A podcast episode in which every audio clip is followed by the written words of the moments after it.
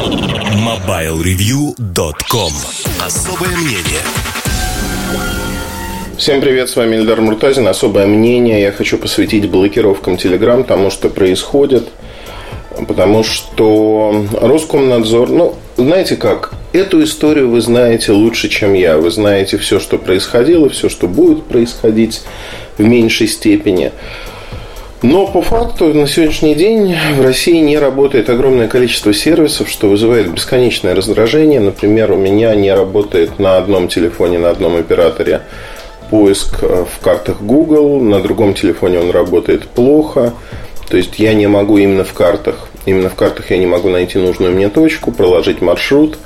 При этом есть обходные маневры. Знаете, был рабочий интернет. Его поломали за счет блокировок адресов, за счет того, что под гидой вот этой борьбы, выдуманной и вымышленной, происходит черти что. А, вы знаете, я, наверное, это особое мнение все-таки посвящу не столько Телеграмму, потому что про него я много писал, много говорил, и те, кто следит за этим, знают мою точку зрения. Что Telegram создавался при непосредственной поддержке российских спецслужб. Telegram полностью под контролем России, и в этом качестве все, что происходит, это фарс. Фарс, связанный с тем, что а, нужно загнать как можно больше тех, кто является там условной оппозицией или кому есть что скрывать, для того, чтобы их комфортно прослушивать и, не дай бог, они не воспользовались чем-то другим. В этом аспекте, наверное, на сегодняшний день, да, Telegram для тех, кто действительно печется о своей безопасности, это не самая лучшая вещь. Есть еще такой момент, о котором часто почему-то все забывают и не говорят. Момент очень простой когда начались а, блокировки IP-адресов, и Telegram у кого-то не работал, у кого-то работал, а, несколько высокоуровневых российских чиновников, это Аркадий Дворкович, Дмитрий Песков, пресс-секретарь а, президента, они просто заявили, что ну, мы пользуемся Telegram, у нас все работает. Вы представьте себе, что чиновник такого уровня пользуется программой, которая не защищена и ФСО позволяет, Федеральная служба охраны позволяет это делать. Позволяет это делать просто потому, что говорят, ребята, пользуйтесь, потому что все ваши сведения могут не в неизвестном направлении утечь, но нас это не волнует. Государственные тайны, да ерунда какая. А, можно, конечно, считать, что в России все плохо, все развалилось, и у людей нет даже остатков или начатков, не знаю, остатков или начатков здравого смысла, и действительно все вот так. Но смею вас уверить, что работа есть, работа идет, и то, что использует Telegram, говорит только об одном. Что отношение к этой программе сегодня, я не знаю, оно оправдано или не оправдано именно в верхних эшелонах власти российской. Такое, что она полностью подконтрольна, и ей можно пользоваться. Никаких запретов на это нет. При этом запреты на другие мессенджеры, ну, например, Facebook, Facebook Messenger существует, то есть ничто Приведу такой пример. Я э, периодически переписываюсь по некоторым вопросам с э, чиновниками нашими. Они связаны с технологиями, там, с оценкой рынков, оценкой того, что происходит в мире. И вы знаете, здесь возникает такой вопрос всегда, что очень часто, когда про конкретные проекты начинается разговор, ну или идет к этому, и до этого вы общались в каком-нибудь мессенджере, там в Фейсбуке, например, то сразу идет вот прям четко у них щелкает. Пойдем обсудим все это в Телеграм. И это э, то, как они ведут себя на практике. То есть я не проходил с ними курсы, меня не обучали, что как только ты начинаешь говорить что-то важное, нужно идти в Телеграм. Вот у них это есть. Это тоже своего рода реклама Телеграма. Поэтому я считаю, что Россия как государство приложила большие усилия для того, чтобы дичь э, Павла Дурова развивалась, да и, в общем, та игра за безопасность, за свободу, за демократию, это все игра со стороны Дурова, насколько я вижу – я его не знаю лично, я не могу судить о причинах его поступков, да это и не нужно, потому что если посмотреть на многие моменты, на многие скажем так, по отдельности косвенные причины, почему это так стало вместе, они складываются в очень четкую, ясную картинку. Это не теория заговора, это, на мой взгляд, реальность. Любой поклонник теории заговора так говорит. Но, тем не менее, вот сейчас я воспринимаю Telegram именно в таком аспекте.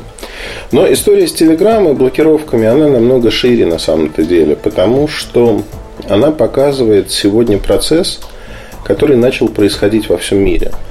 Процесс регионализации, регионализация интернета, регионализация экономических связей. Потому что торговая война между США и Китаем, которая только-только началась, еще не вошла во вкус, не вошла в полную силу. Она, конечно, интересна. Интересна тем, что это всего лишь, знаете как, предвозвестник будущего, того, что мы можем увидеть в недалеком будущем, это будет не лучшая история для всех. Не лучшая история для всех, а, вот как ни крути. А, если посмотреть вообще глобально, да, там, она же началась не вчера.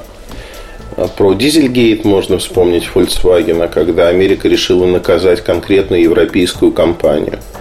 Причем чем дальше в лес, тем толще партизаны. Стало выясняться, что вообще на момент Дизельгейта все производители поступали примерно таким же образом. Плюс-минус.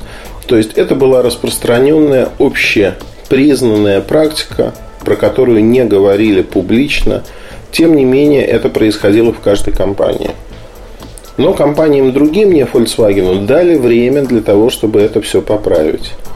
И они не были под ударом таким.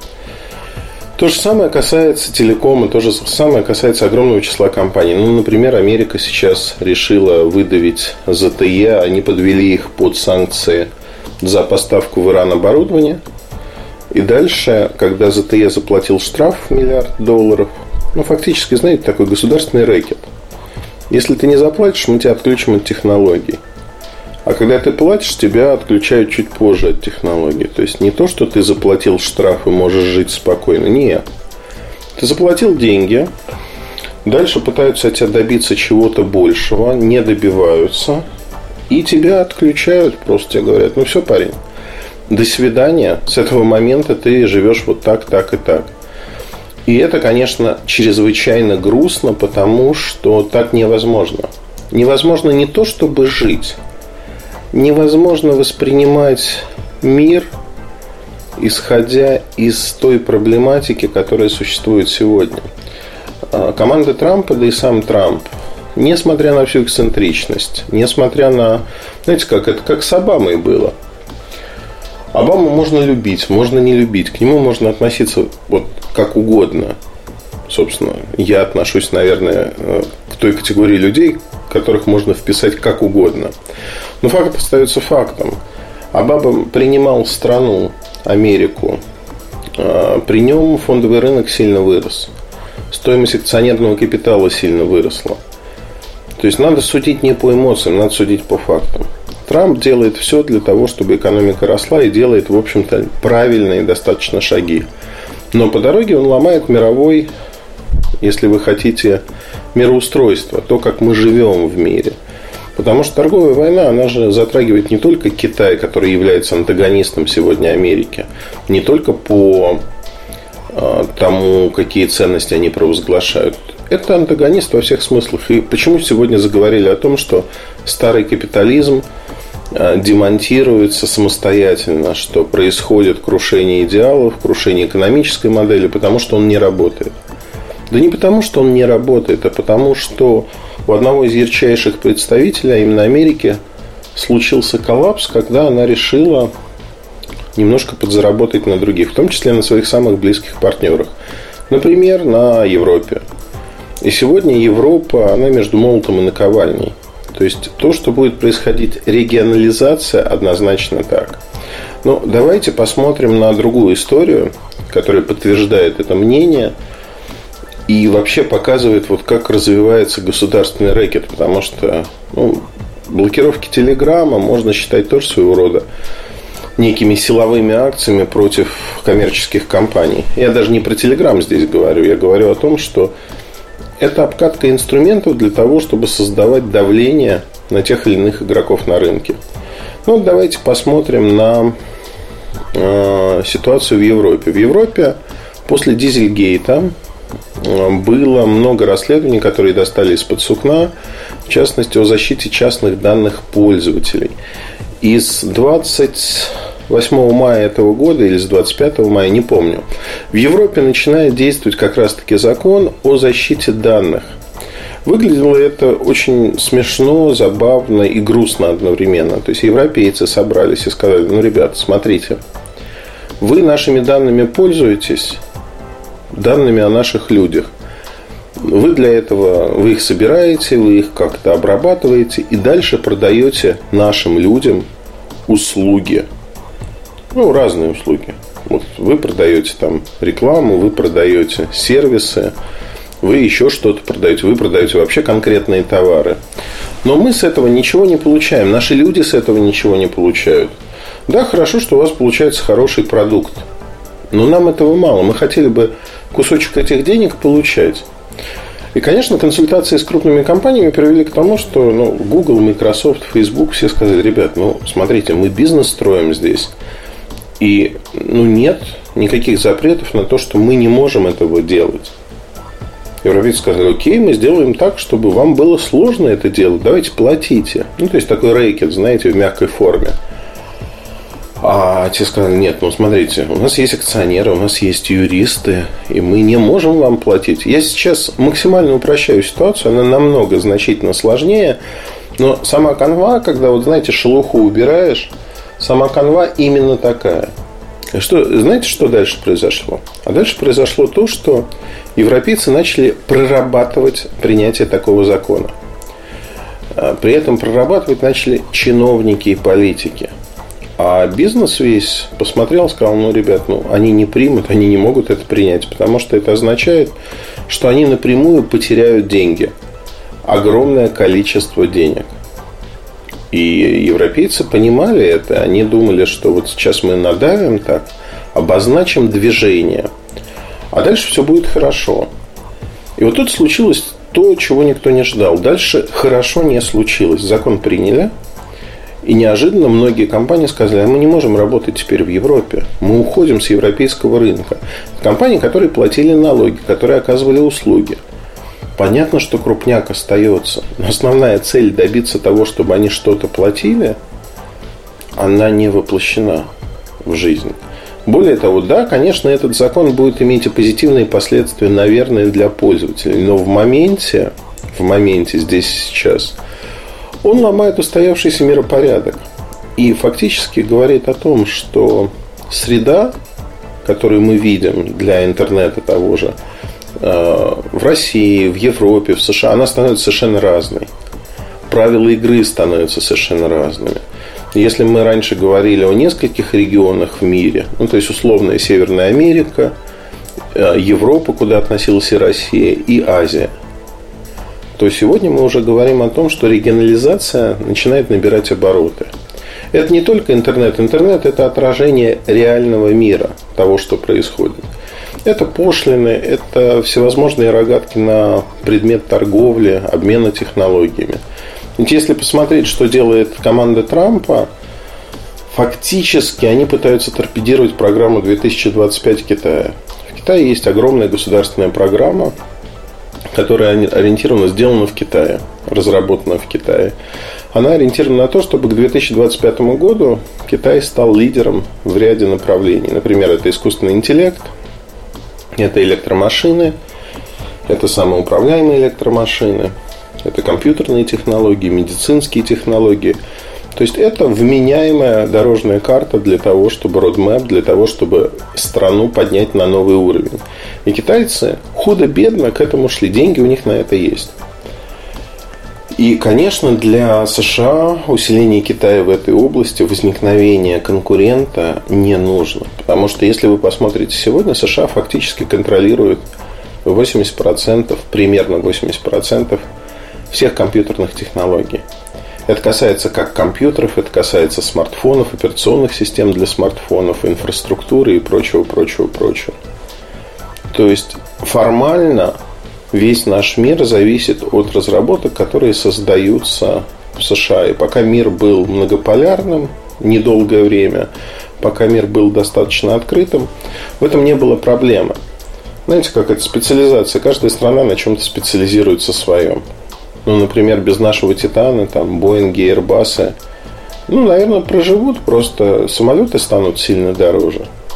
Но вопрос-то в другом, что у всех своя специализация. И Америка специализировалась на этом. Есть страны, которые специализируются, например, Китай специализируется на производстве. Можно ли производить что-то в США? Безусловно, да. Будет ли продукт конечный сильно дороже? Однозначно да. Он будет просто в разы дороже. Просто в силу того, что стоимость труда США, она принципиально другая. И здесь я хочу сказать об очень простой штуке, про которую часто забывают и о которой не говорят. Вот эта регионализация, она присуща всей истории человечества. Все войны, все успешные торговые переговоры и торговля, великий шелковый путь и тому подобные вещи, они происходили на фоне вот этой регионализации, когда есть, знаете, градиент некий. Когда а, возникают зоны, где чего-то нету. Торговля, и возможно, что у тебя есть что-то, что нужно твоему соседу. Или не соседу, например, да. И сегодня, если бы я вот был сторонником теории заговора, там, мирового правительства и прочее, я бы сказал, что мы входим в момент, когда такие вот градиенты, зоны создаются по всему миру. На самом деле это саморегулируемый процесс в силу там, недопонимания, в силу разных вещей, но факт остается фактом, что сегодня мы начинаем получать другую картину мира. Абсолютно другую. И, если бы вот раньше, знаете, отмотать на там, 15 лет назад – в той картине мира там, блокировки Роскомнадзора и прочее воспринимались бы совершенно по-другому. А в сегодняшней картине мира, когда не просто корпорации, а государства закрывают, отжимают чужие бизнесы, ну, как произошло Америка, а, запретила ЗТЕ производить что-либо на технологиях, которые поставляют американские компании или компании, работающие с американскими компаниями. То есть, по сути, за ТЕ надо лечь, накрыться простыней и умереть, потому что производить те же смартфоны они не могут. Доступ к андроиду им закрыли, чипсеты им не... Им просто смартфоны не из чего собирать. Там Медиатек, который мог поставлять чипсеты, получил письмо, в котором прям недвусмысленно сказано, что, ребята, вы, конечно, можете это делать, Тогда американское правительство и вас внесет в санкционные списки, и вы тогда потеряете все рынки, на которых присутствуете, кроме своего родного. Там китайского и тайваньского. И эта угроза очень сильная. Это угроза, которая показывает, что компания фактически вынуждена идти на поводу. Та же самая история с Google. Google, несмотря на то, что американская компания, это же не про политику, это про деньги, это про то, как они себя видят, как они живут. И здесь возникает очень простой вопрос. Так как это про деньги, у них возникает сразу же другая история. Другая история, а именно история, связанная с тем, что огромные многомиллиардные штрафы. Пожалуйста, государство все равно, если ты хочешь заплатить эти штрафы за там, ЗТЕ, пожалуйста, плати. ЗТЕ все равно задавит. Но еще по дороге ты заплатишь огромную кучу денег, которые пойдут в казну. Не, не то, что кто-то набивает себе карман, нет. Государство повышает свои доходы таким образом, в том числе.